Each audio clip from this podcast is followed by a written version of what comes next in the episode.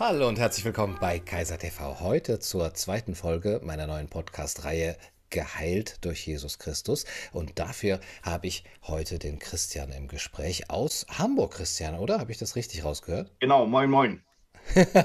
moin, moin. Äh, Christian, du bist Pastor, äh, sagen wir dazu, ja, einer Gemeinde in, in Hamburg. Was zeichnet deine Gemeinde aus? Ja, das ist eine gute Frage. Ich hoffe, dass es uns auszeichnet, dass wir nah am Menschen dran sind und dass wir ähm, ja, den Menschen diese frohe Botschaft von Jesus Christus so vermitteln, ähm, dass sie merken, dass das wirklich was Wichtiges und Gutes für das Leben ist. Mhm. Ich hoffe, dass wir auch sehr authentisch rüberkommen wollen. Ähm, das war uns auch wichtig, als wir die Gemeinde gegründet haben, dass, es, äh, dass die Leute einfach merken, sie sind willkommen und dass es vielleicht ein bisschen lockerer zugeht, dass es nicht so alles komprimiert, dass man da keine Luft bekommt, sondern dass man dort äh, zur Ruhe kommen kann und dass man sich dort geben darf, wie man ist. Das mhm. ganz wichtig. Ja, gerade heute in unseren Zeiten besonders wichtig, ja, wo man dann doch eher mal gefragt wird, äh, bist du überhaupt geimpft, dass du dich so verhalten darfst? Ja. äh, ich sehe auch dabei dir schon im Hintergrund Arbeitskreis, äh, was steht da? Christliche Corona-Hilfe? Genau, Arbeitskreis Christliche Corona-Hilfe. Ja. Da, den habt ihr gegründet. Ja, genau. Wir hatten den im letzten Jahr, ähm, haben wir uns mit einigen Pastoren zusammengetan, ähm, weil wir gemerkt haben, ähm, dass der Druck der äh, Mehrheitsgesellschaft enorm äh, war auf die Ungeimpften. Ich persönlich bin auch nicht geimpft und ich äh, habe auch nicht vor, mich impfen zu lassen. Ähm, wer das möchte, kann es gerne tun. Wir sind der Meinung, das ist eine freiwillige Basis. Es gibt, glaube ich, viele Argumente und viele beweisbare Analysen, wo man wirklich auch ein bisschen nachfragen sollte. Ich bin ein bisschen erschrocken, dass das Leute einfach so schlucken. Was mich damals noch viel schlimmer äh, getroffen hat, dass Pastoren ihre Kirchenmitglieder, die über Jahrzehnte zum Teil schon dort ansässig sind, äh, ausgeschlossen haben, weil sie nicht geimpft sind. Und da mhm. riefen mich dann äh, persönlich aus, aus ganz Deutschland Christen an und sagten, ich kann hier nicht mehr weiter. Äh, ein krasser Fall war auch, da war jemand wirklich 30 Jahre in der Gemeinde und die erste Frage war, als ihr Mann, das war eine Frau, in Sterben lag, seid ihr geimpft? Und da habe ich gesagt, also das kann doch nicht jetzt wirklich euer Ernst sein. Und daraufhin haben wir diese Initiative gegründet ähm, und versuchen äh, eben halt dort uns einzusetzen, dass die Leute, gerade auch die ähm, einrichtungsbezogene Impfpflicht, die ist ja noch, die ist ja nicht vom Tisch, mhm. dass diese Leute einfach ähm, davon befreit werden. Wir finden das unerträglich, ähm, dass Menschen einfach ähm, ja, in, in so eine Notlage hineingekommen sind durch, durch diesen Druck und einige den scheint das nicht zu interessieren, dass da Existenzen zerstört werden und vor allen Dingen auch Menschen selbst unter dieser Last zusammenbrechen. das ist, manche sagen, ja, dann sollen sie sich doch einen anderen Beruf suchen. Äh, das ist eine krasse Aussage. Das sind Leute, die sind mit Herzblut in den medizinischen Bereich tätig. Äh, du reißt ihnen das Herz raus, ja. Also ja. das finde ich schon, ja. Deswegen gibt es diese Initiative und wir versuchen dem Ganzen ein Stück weit ein Gegengewicht äh, zu verleihen, ja. Toll, das finde ich sehr löblich. Das wäre ja die Aufgabe eigentlich der Kirchen gewesen. Ihr übernehmt diese Aufgabe. Vielen Dank dafür. Jetzt sprechen wir heute aus dem Grund, dass du dich gemeldet hast, als ich aufgerufen habe, hey, gibt es geheilte Christen äh, unter ja, euch? Und würdest du dich als geheilten Christen bezeichnen? Ja, ich bin so ein Sonderling, wenn ich das mal so sagen darf. Ich bin 2017 wurde bei mir, wurden bei mir zwei unheilbare Krankheiten diagnostiziert. Zum einen die sogenannte CIDP, kennt kaum ein Mensch, äh, äh, ist sozusagen die kleine Tochter von MS, ist eine Autoimmunerkrankung, die im schlimmsten Fall dich völlig äh, lahmlegt, sag ich mal, dass du bewegungsunfähig bist. Ähm, und gleichzeitig dazu kam dann noch die Diagnose monoklonale Gammopathie. Kennt auch kein Mensch das Wort. Ist eine Bluterkrankung, die das Lymphsystem angreift und wenn sie aktiv wird, auch Knochen, so, so eine Art Knochenmarkskrebs äh, ist. Ähm, deswegen wurde ich da wahnsinnig durchgescheckt und ähm, es, es, gab dann eben halt eine ungeheure Anzahl an, an Tests, die mit mir durchgeführt wurden. Ich habe das Glück gehabt, dass ich eine sehr, sehr gute Neurologin hatte, die wirklich nicht locker ließ, die immer wieder dachte, im Blut, da stimmt etwas nicht, da ist irgendetwas, was da nicht hingehört. Und viele Professoren haben später gesagt, ihr Glück war wirklich auch, dass sie so eine tolle Neurologin hatten. Ich bin dieser Frau Dr. Jari heute noch unglaublich dankbar, bin auch weiterhin bei ihren Behandlungen. Die hat da wirklich eine ganz, ganz äh, tolle Arbeit geleistet. Ja. Hm. Das heißt, wie hat dein Leben in dieser Zeit ausgesehen? Bist du wegen der Symptome zu dem Check-up gekommen? Und Ja, welche Symptome waren das? ja, es war eben halt so, dass ich schon eine längere Zeit gemerkt habe, es fing an in den Füßen. Ich dachte immer, Mensch, sind meine Füße eingeschlafen, immer so ein Grippeln, ja.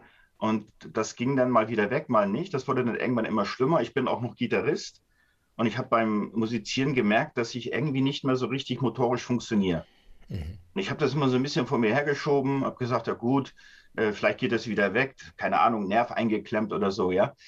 Und irgendwann bin ich zur, zum Neurologen und die hat dann so einen sogenannten Nervengleittest gemacht und sagte, da, da stimmt einiges überhaupt nicht bei ihm.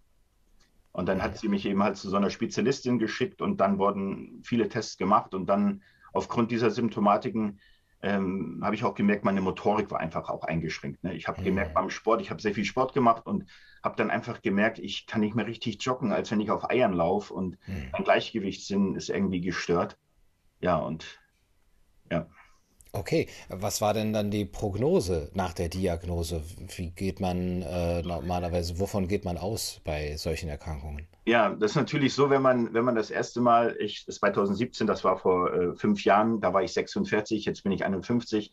Ähm, wenn man natürlich dann bekommt, übrigens, Sie haben zwei, äh, Sie haben zwei unheilbare Erkrankungen. Und das ist schon unheilbar, ist natürlich ein Wort, das hört man nicht so gerne. Mhm. Ja, ich war da zwar auch schon Christ, aber ist ja, wir sind ja auch mit beiden Beinen hier auf dieser Erde. Und ich dachte mir, okay, gleich zwei davon. Was sind das für, für Krankheiten? CDP, ich, ich kenne COPD, das ist Ja, eine ja. Erkrankung, aber Mhm. CIDP, keine Ahnung. Dann hat es mir erklärt und meinte so, ja, äh, ist nicht so einfach. Äh, Therapiemäßig kann man da eigentlich auch nicht so viel machen. Und ähm, die andere Erkrankung, die war schon heftig. Also monoklonale Gammopathie, wenn die aktiv ist, ist so multiples Myelom. Ähm, das kann ganz schnell, ganz schnell vorbei sein mit dem Leben. Ja, und ähm, die äh, Tests waren dann eben halt entscheidend. Ich musste äh, natürlich viele Bluttests machen. Knochenscanning hat stattgefunden. Ähm, da wollte man sehen, ob eventuell die Krankheit schon aktiv ist, diese monoklonale Gammopathie. Und als ich dann diesen Test machte, muss ich sagen, da war ich dann sehr happy, dass der, der dortige Hämatologe sagte, sieht gut aus. Also gut aus in dem Sinne, Sie haben zwar die Krankheit, aber sie scheint eingekapselt zu sein und also nicht aktiv. Und ähm, ich bin dann juhu, juhu nach Hause gefahren, ja, Gott gelobt und gedankt, vielen Dank, dass es so ist. Mhm. Aber meine Neurologin, die hat nicht locker gelassen, auch meine Hämatologin und äh, die meinte, um hundertprozentig sicher zu sein, muss man nochmal ein, eine Knochenmarkpunktion machen. Und ja, da habe ich sehr viel erlebt. Ähm, ich, das kann ich jetzt, glaube ich, hier nicht alles im Detail erzählen, das würde den Rahmen sprengen. Ich habe auf unserer Gemeindewebsite einen YouTube-Kanal, da habe ich ein Stück weit mal zehn Minuten das als Zeugnis weitergegeben, um Menschen vielleicht auch Mut zu machen, die an unheilbaren Krankheiten ähm, erkrankt sind und, und vielleicht so ein bisschen äh, dadurch Mut bekommen, dass man auch, wenn man in dem Sinne zwar nicht geheilt wird, in dem Sinne, dass alles wieder gut ist, aber dass ich überhaupt äh, funktionieren kann. Also Mhm. das ist eigentlich ein Wunder. Vielleicht kann ich dazu ja was sagen. Das, das Ja. sind eben halt so diese, ähm, ich musste dann eben halt verschiedene Experten dazu äh, holen, weil diese Erkrankung ist sehr, sehr selten. Also MS ist erforschter als diese Erkrankung. Und das weißt du wahrscheinlich auch, wenn Erkrankungen nicht so wahnsinnig bekannt sind, dann ist die Schwierigkeit, dass du eben halt auch, ja, dass die medizinische Forschung da nicht so viel Geld investiert. Und ähm, ich war dann in Kiel in einer Spezialklinik, wurde da auch auf den Kopf gestellt und merkte dann irgendwann, dass immer mehr Leute reinkamen bei, bei der Untersuchung. Und die hatten da Nervengleittests gemacht und andere Tests. Und dann hörte ich nur so ein bisschen tuschen. Hast, du- das gesehen? Hast du das gesehen? Und ich dachte mir, kommt jetzt das ganze Krankenhaus? Bin ich jetzt hier eine Zirkusattraktion oder, oder so? Und irgendwann habe ich gefragt, entschuldigen Sie, äh, Herr Professor, ich bei, allen, bei aller Wertschätzung, aber äh, sind wir jetzt hier im Zirkus? Was, was passiert jetzt hier? Und sagen Sie, ich muss immer wieder aufstehen. Können Sie mal aufstehen und gehen, nach vorne, nach hinten, zur Seite? Ich sage, jetzt habe ich das schon zehnmal gemacht, also warum machen Sie das immer? Ja, dann sagte er, das kann ich Ihnen zeigen. Und dann hat er uns die, die Auswertung des äh, Nervengleittests mitgegeben. Und ähm, da konnte man dann eben halt sehen, dass die Nerven waren, die zum Bewegungsapparat bei mir laufen, auch in den Beinen gerade speziell, äh, die sind tot. Und er meinte, sie sind wie eine Lampe ohne Strom. Es ist eigentlich Mhm. medizinisch nicht möglich, dass sie gehen können. Und das macht uns eben halt, das wundert uns. Ja, und dann ja, habe ich den so ein Wundern bisschen, ist ja, ein gutes Stichwort, ja. ja, ja, ja, genau, Mhm. genau, genau. Das, das war dann eben halt so ein Punkt. Ich muss dazu sagen, ich, hatte, ähm, ich, ich, wie gesagt, ich bin ähm, vorher schon äh, Christ gewesen. 1989 war für mich der Moment in meinem Leben. Ich war vor meiner, äh, vor, mein, vor, mein, vor meiner Bekehrung, wenn ich das so sagen darf, meine Hinwendung zu Gott. Ähm, ich war jetzt nicht äh, gegen Gott oder so, aber der hat eigentlich nicht so die, die Rolle in meinem Leben gespielt. Den fand ich ganz nett. Ich fand auch Jesus ganz cool, was er da gemacht hat. Aber so eine richtige Beziehung, ja, ich fand das wunderbar. Tolle Reden, also ein sehr charismatischer Mensch, aber mehr war auch nicht drin. Mhm. Aber als ich dann ähm, früh anfing, leider bin ich spielsüchtig gewesen. Ich bin sehr früh in Spielsucht reingekommen. Wir hatten damals äh, Trabrennpferde und ich war auf der Trabrennbahn und bin da so mit reingekommen. Habe dann eben halt ähm, früh angefangen zu zocken, wenn ich das mal so sagen darf. Mhm. Und das ist dann wirklich ausgeufert. Es war damals mal interessante Bemerkung von einem, damals gab es so schwarze Buchmacher bei den, auf den Rennbahnen, ja. Und äh, den kannte ich so ein bisschen und der meinte so, mein Junge, du bist ein feiner Kerl, aber du bist so süchtig. Und dann nahm er mich so mit und zeigte mir so die Tribüne und sagte, was siehst du da oben? Und da habe ich gesagt, da oben, da sehe ich eine Betontribüne. Ja, sagt er, genau. Er bricht die Tribüne in sich ohne Außenwirkung in sich zusammen, bevor du irgendwann mal nicht mehr spielst. So süchtig bist du. Hm. Das war echt eine krasse Aussage. Das hat mich echt so ein bisschen zum Nachdenken gebracht, aber ich habe trotzdem weitergezockt. Hm. Bis ich dann auf der Rennbahn selbst einen Nervenzusammenbruch erlitten habe. Mit 17,5 Jahren. Und das war nicht so schön. Ja, da, da war ich dann wirklich nervlich ein Wrack. Ich konnte nicht mehr schlafen. Ich hatte Angstzustände ohne Ende. Ähm, und ähm, in dieser Zeit hatte ich einen Cousin, der eben halt auch ähm, Christ war oder also gerade erst Christ wurde. Und den kannte ich eben halt sehr gut. Der hat eigentlich immer früher war so ein Vorbildtyp. Er hat eigentlich das gehabt, was man sich als junger Mann so ersehnt hat. Aber der hatte auch ein Drogenproblem dann irgendwann gehabt und der hat dann eben halt gesagt, du, ich habe ein neues Leben angefangen mit Jesus. Und ich denke, Jesus, was hast du jetzt da gemacht? Bist du auf einem Trip? Hast du irgendwas geraucht oder so? Hast du Pilze genommen, die ich nicht kenne oder so? Nein, nein, sagt er, du, das ist ganz real. Und ich habe das in seinen Augen gesehen und er hat etwas gehabt, nach dem habe ich mich gesehnt. Mhm. Ich habe in sein Angesicht gesehen und von seinem Wesen plötzlich, dass ein tiefer Frieden ihn ähm, erfasst hat, den, ich, den er vorher nie hatte. Der war vorher so unruhig wie so, ein, äh, so eine Schwalbe, die, die hin und her fliegt ständig. Und ich war dann in einer ganz, ganz großen fürchterlichen Not, seelisch auch. Das war für meine Eltern auch sehr belastend. Und ich habe in dieser Zeit dann einfach gesagt, okay, Jesus Christus, wenn es wirklich stimmt, dass du da bist und existierst und dass du gekommen bist für, für, für Sünder, für Kranke, für Menschen, die, die das Leben gegen die Wand fahren, die aus, aus sich heraus da nicht rauskommen, dann, dann lade ich dich in mein Leben ein. Also ich kann dir nichts versprechen, außer dass ich zock und dass ich Blödsinn mache. Aber wenn du das mit mir schaffst, dann, dann übergebe ich dir mein Leben. Und das habe ich getan. Und das habe ich bis heute nie bereut. Und das war die Kehrtwendung in meinem Leben. Da hat mein Leben echt eine andere Richtung genommen. Da warst du 17. Da war ich, ja, da war ich 17,5. Da war ich noch junger Kerl, sag ich mal. Ne? Ähm, äh, und äh, ich bin aber auch nicht gleich. Also es ist nicht so, es gibt ja immer so Geschichten, dass man gleich immer also von heute auf morgen. Also ich hatte auch meine Kämpfe ich bin auch mal rückfällig wieder geworden und ähm, das ging nicht gleich auf einmal, aber ich habe einfach gemerkt, der Schlüssel war einfach, dass man bedingungslos ehrlich sein muss. Ähm, das habe ich äh, festgestellt, sich selbst gegenüber und Gott gegenüber. Und ähm, ich fand das so klasse. Was mir am Glauben an Jesus Christus so gefallen hat, war und ist immer, dass ich ihn wirklich, äh, er kennt mich mit, mit all meinen, mit meinen Macken, der kennt mich ja besser als mich selbst kennt. Aber ähm, er nimmt mich so an und er liebt mich so, wie ich bin und er verändert mich. Und äh, er verändert mich aber auch so, dass, dass ich da mitkomme, wenn ich das so sagen darf. Ja? Also nicht alles auf einmal, sondern Step by Step.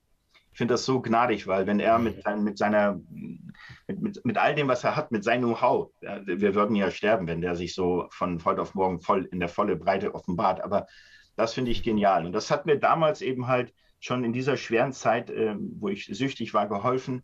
Mein Nervensystem war damals wirklich zerrüttet. Ähm, und ich darf das so sagen. Es ist nicht so, dass alles neu wird in dem Sinne, dass man jetzt sagt, so jetzt habe ich Nerven wie Drahtseile. Nee. Mhm. Aber, aber ich sag mal, in der Schwachheit, Paulus sagt das einmal, in der Schwachheit wirkt Christus. Und das, das, das ist etwas, das kann ich über mein ganzes Leben so, so sagen. Das ähm, hat mich auch immer wieder motiviert. Ja, wie war das dann später mit 46, ähm, als du die Diagnose bekommen hast? Äh, bist du dann sofort ins Gebet gegangen, in den Glauben gegangen, hast gesagt, ich weiß, äh, Jesus ist bei mir? Oder die Zeit bis dann der Arzt offensichtlich gesagt hat, wow, das wundert uns oder das grenzt an ein Wunder. Äh, hast, hast du da sozusagen daran gearbeitet, sodass dieses Wunder ähm, geschehen konnte oder ist ja. das einfach so geschehen? Ja, das ist eine sehr gute Frage. Ähm, ich muss dir ganz offen gestehen, am Anfang, ähm, so die, die, die, das erste Mal, als ich konfrontiert wurde, als sie sagte, sie haben diese beiden Krankheiten und ich bin ein sehr neugieriger Mensch, ich habe gleich gegoogelt hm. und habe gesagt, so mein Freund, jetzt ist, jetzt ist der Ofen aus. Mhm. Und ich hatte so meine fünf Minuten, da bin ich echt in so ein Loch reingefallen. Da hättest du mich äh, auch gar nicht ansprechen können. Mhm. Die habe ich für mich gebraucht. Und weißt du, was das Schöne ist, Gunnar, ist, dass ähm, das ist mir in dieser Situation so groß geworden. Ähm, das gibt so ein Lied, da heißt es, man kann nie tiefer fallen als in Gottes Hand. Und das habe ich dort erfahren. Ich habe gemerkt, Jesus ist bei mir, er mutet mir jetzt etwas zu. Warum? Ja, das weiß ich jetzt auch nicht. Aber ich habe trotz der Not und trotz meiner Verzweiflung gespürt, dass ich von jemandem getragen werde. Ich kann das dir nicht erklären, das, das kann man erleben nur. Ja? Mhm. Ich bin dann nach Hause und äh, meine Frau, die kennt mich natürlich auch sehr gut. Wir sind nicht seit gestern zusammen, mittlerweile seit 27 Jahren verheiratet. Und sie sagte, irgendwas stimmt nicht mit dir. Hm. Ich sage, nee, ich will es dir auch gleich offen sagen. Ähm, lass uns mal rausgehen. Ich wollte das am Anfang meinen Kindern nicht sagen, ja. Mhm. Habe damit ein Problem gehabt und ähm, habe dann gesagt, du pass auf, das und das ist jetzt diagnostiziert worden und natürlich war das für meine Frau auch nicht einfach, aber da ist meine Frau mir eine große Hilfe gewesen, dass sie sagte, okay, wenn das jetzt so ist, dann müssen wir gucken, wie wir das jetzt annehmen. Ja, also da, da war meine Frau echt sehr stark. In der Situation wahrscheinlich auch stärker als ich in dem Moment. Und ich habe dann eben halt, ich weiß, das ist auch nicht mein Verdienst. Also ich bin jetzt nicht der Superhero-gläubige Mensch, sondern es war einfach, ich kann es nur als Gnade bezeichnen, dass ich irgendwann gesagt habe, wenn du das jetzt zulässt in mein Leben, was willst du mir damit zeigen? Das war meine erste Frage. Es war nicht so, warum gerade ich oder so. Die Frage mhm. hat sich nie gestellt. Mhm. Aber die Frage, die sich gestellt hat, war, was willst du mir jetzt hiermit sagen? Mhm. Und als ich dann so, wir Christen machen ja stille Zeit, Bibel lesen und Gebet, dass wir dann mit Gott reden. Und ich habe dann Jesus gefragt, so, und dann plötzlich kam eine wahnsinnige Panik. Ich hatte dann so für vier, fünf Dinge in meinem Leben eine fürchterliche Angst. Ich hatte Angst, sage ich dir ganz offen, ähm, jetzt zu gehen, nicht weil ich, ich war bereit, ich wäre bereit gewesen, jetzt in die Ewigkeit zu gehen, weil ich glaube, dass von der Bibel her die Ewigkeit der Ort ist, wo die Christen, die sich den Herrn Jesus übergeben haben, dass die dort ewig leben dürfen und, und, und dass, dort, dass dort die Herrlichkeit auf uns wartet. Daran glaube ich. Und ähm, ich habe ich hab trotzdem Angst gehabt zu gehen, weil ich dachte, was passiert mit meiner Frau? Meine Kinder waren zu, meine Tochter war zu dem Zeitpunkt noch nicht verheiratet. Und ich dachte, Mensch, ähm, wir haben ein Reihenhaus, noch nicht abgezahlt, finanziell müssen die dann raus, wenn ich jetzt sterbe. Und plötzlich ummankte mich wirklich eine wahnsinnige Angst. Ich hatte dann Angst, jetzt kann ich nicht mehr Gitarre spielen, vielleicht so ganz verrückte Dinge, ja, aber das war wirklich meine Sorge. Oder ich habe gesagt, ich hätte so gern gesehen, meine Tochter, dass sie heiratet, meine Enkelkinder hätte ich so gern gesehen. Das sind so Dinge, wo ich sagte, Mensch, Jesus, kannst du nicht irgendwas machen? Mhm. Ja. Und äh, das war das Verrückte, war wirklich, als ich dann den nächsten Tag wieder äh, stille Zeit machen wollte, da wollte ich was ganz anderes lesen in der Bibel eigentlich. Und Gott hatte mir den Psalm 71 vor Augen gezeigt. Ja. Ich sage, den Psalm 23, der ist mein Härte, den kenne ich, den kennt fast jeder. Mhm. Den Psalm 71, den habe ich mal gelesen und den, aber der sagt mir jetzt gar nichts. Und da waren eben halt Punkte, ich habe gelesen und es war so, als wenn Gott sagt, lese doch einfach mal. Dann habe ich gelesen und dann war das so, du wirst in meiner Kraft gehen.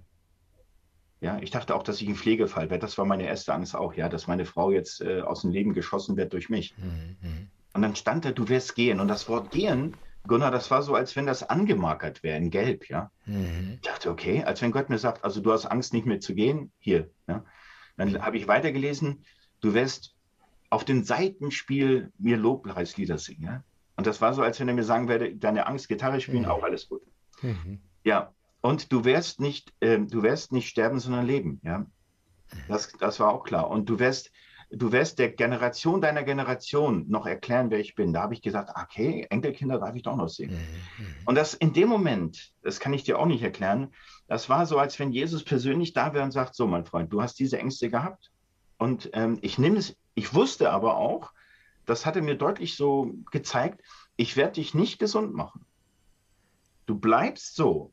Aber ich werde das Wunder tun, Und das war übrigens auch noch da drin. Du wirst ein Wunder sein für die Menschen. Mhm. Und als ich dort in Kiel war, als nachdem ich dort diese ganzen äh, Stehaufmännchen immer machen musste, mhm. da sagte ich zu denen so spontan, wissen Sie, ich habe den besten Arzt auf meiner Seite. Er sagte, ja, ich kenne den, Sie sind dann beim Professor in Hamburg und so. Ich sage, nee, der ist, der, ist noch einer, der ist noch besser, der hat noch mehr drauf. Er sagte, das, den will ich mal gerne mal kennenlernen. Wer ist denn das? Ne? Und dann habe ich einfach von Jesus so Zeugnis gegeben. Ich habe gesagt, wissen Sie, ich glaube an Jesus Christus und der hat dieses Wunder wahrscheinlich hier auch getan. Also nicht wahrscheinlich, sondern das ist er, weil Sie können es mir medizinisch ja auch nicht erklären. Mhm. Sagt er, das ist sehr interessant. Aber Sie müssen da oben einen sehr guten Draht haben, weil mhm. menschlich gesehen, medizinisch gesehen, sind Sie zu 100 Prozent Rollstuhlkandidat. Mhm. Ja, da habe ich gesagt, sehen Sie, es gibt was zwischen Himmel und Erde, das ich habe Respekt vor Ihnen, Sie sind ein toller Professor, aber ich glaube, dass ich mit Jesus Christus äh, noch einen hat. Er sagte, ja, ja, bei denen habe ich Respekt, meint er noch, weiß ich noch, und alles gut, ja. Ja, und das war so ein ja. eben halt, aber es war ein Prozess, Gunnar. Es war nicht so, ähm, es war nicht immer gleich heile Welt. Und okay. we weißt du, ich glaube auch, ähm, was, was mir so groß wurde, ist, dass man auch lernen muss, das Leben, das kann in einer du kannst eine Nachricht bekommen, ja, mhm. und das kann dir den Boden unter den Füßen wegziehen. Und ich mag das immer nicht so gerne, wenn manche Christen auch so behaupten, ja, wenn du mit Gott lebst, ja, dann ist immer alles Es Gibt ja auch so Menschen, es gibt eine Richtung, ja, du hast immer nur Erfolg, wirst immer, wirst immer Geld haben, wirst immer gesund sein, es wird immer alles gelingen. Und wo ich sage, das mhm. kann ich in meiner Bibel aber nicht lesen.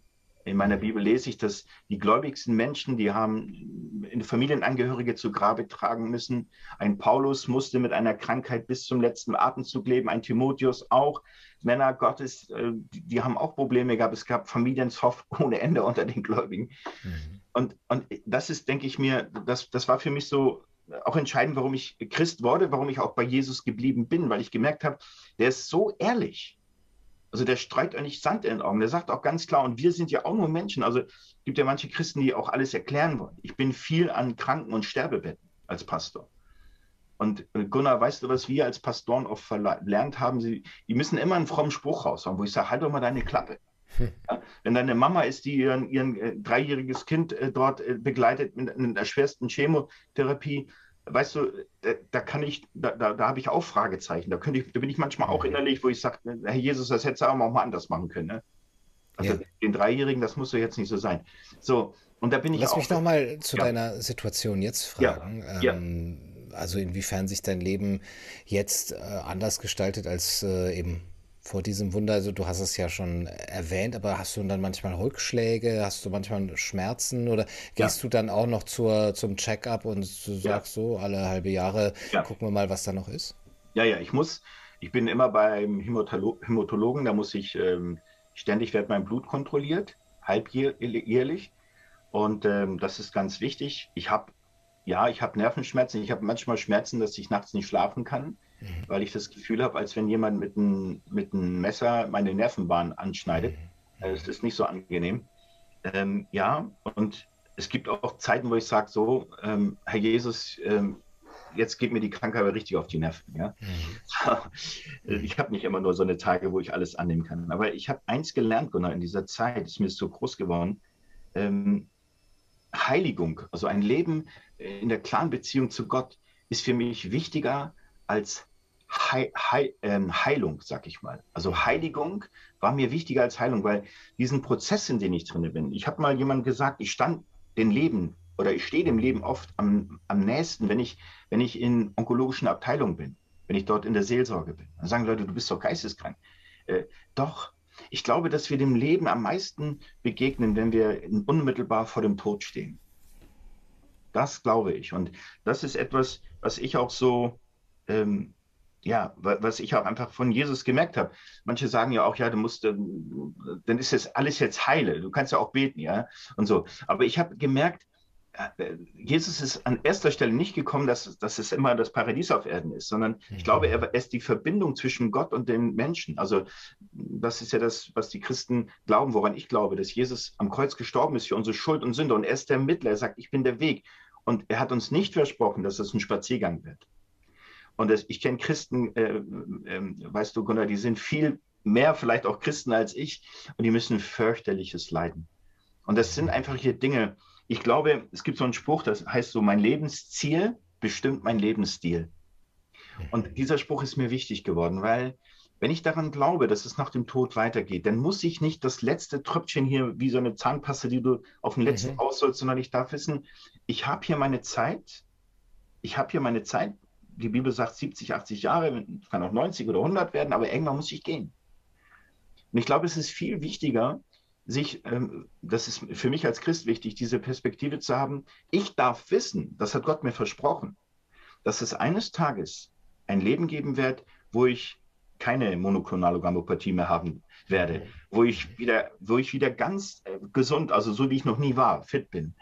Und daran glaube ich und ich sehe das als Trainingslager. Hier jetzt diese Zeit, die wir hier haben dürfen, ist einfach manchmal, manchmal fällt dann das leichter und manchmal sage ich dir ehrlich, manchmal kannst du echt äh, zu Hause bleiben und kannst sagen, zieh die Deck, Decke wieder über den Kopf, ich bleibe liegen, ich habe keinen Bock mehr. Ähm, ja. Würdest du sagen, dass äh, die Krankheit, die Gott uns schickt, äh, dann ein Teil dieses Trainingslagers ist, so eine Übung in diesem Trainingslager, dass man. Das ist sehr gut.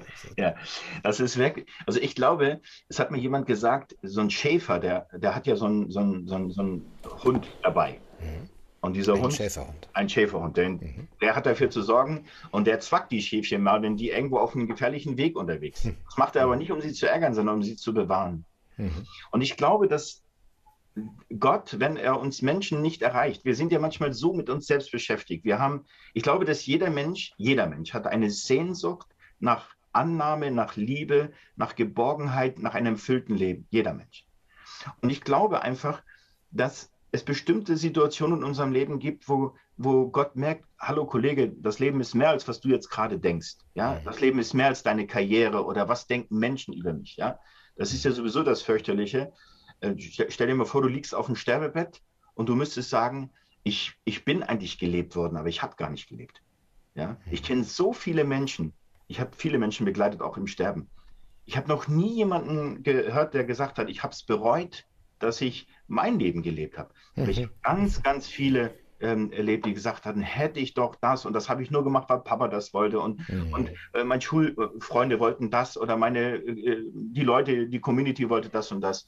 Mhm. Und ähm, ich glaube, dass, ähm, dass diese, diese, diese, diese, diese Situation, die uns sicherlich auch schmerzen, die uns Mühe, Mühe machen, dass das aber vielleicht auch so die, die Aufwachmomente unseres Lebens sein, sind, wo Gott uns zeigt, auf was es wirklich ankommt. Und dann wirst du irgendwann merken, wenn es wirklich zum Schluss geht, wenn, wenn es über die, auf diese Linie zugeht zum Tod, weißt du, Gunnar, dann ist das nicht entscheidend, wie viele Klicks du hast oder wie viele Leute meinen Gottesdienst besuchen. Das ist alles nicht mehr wichtig. Mhm. Ja? Und ich glaube, ähm, wenn man diese Krankheiten oder diese Nöte so sieht, dass ich sage, Herr Gott, Jesus, was willst du mir damit zeigen? Was muss sich in mein Leben ändern? Und oft ist es so, dass diese, ich kenne also die meisten Leute, die Christen geworden sind, die ich kenne, die sich sozusagen bekehrt haben, die gesagt haben, ja Jesus, ich möchte jetzt mit dir leben, ich möchte jetzt mein Leben dir übergeben und mach, mach daraus was, lass uns beide durchs Leben wandeln und dann später in der Ewigkeit weiter wandeln. Mhm. Die sind alle durch Krisen dahin geführt worden. Ich kenne kaum einen Menschen, den es immer blenden ging und der dann irgendwann äh, dieses hatte. Und deswegen glaube ich, dass die Tiefpunkte deines Lebens zu einem Leben in die Tiefe führen können. Mhm. Und daran glaube ich, daran glaube ich ganz fest.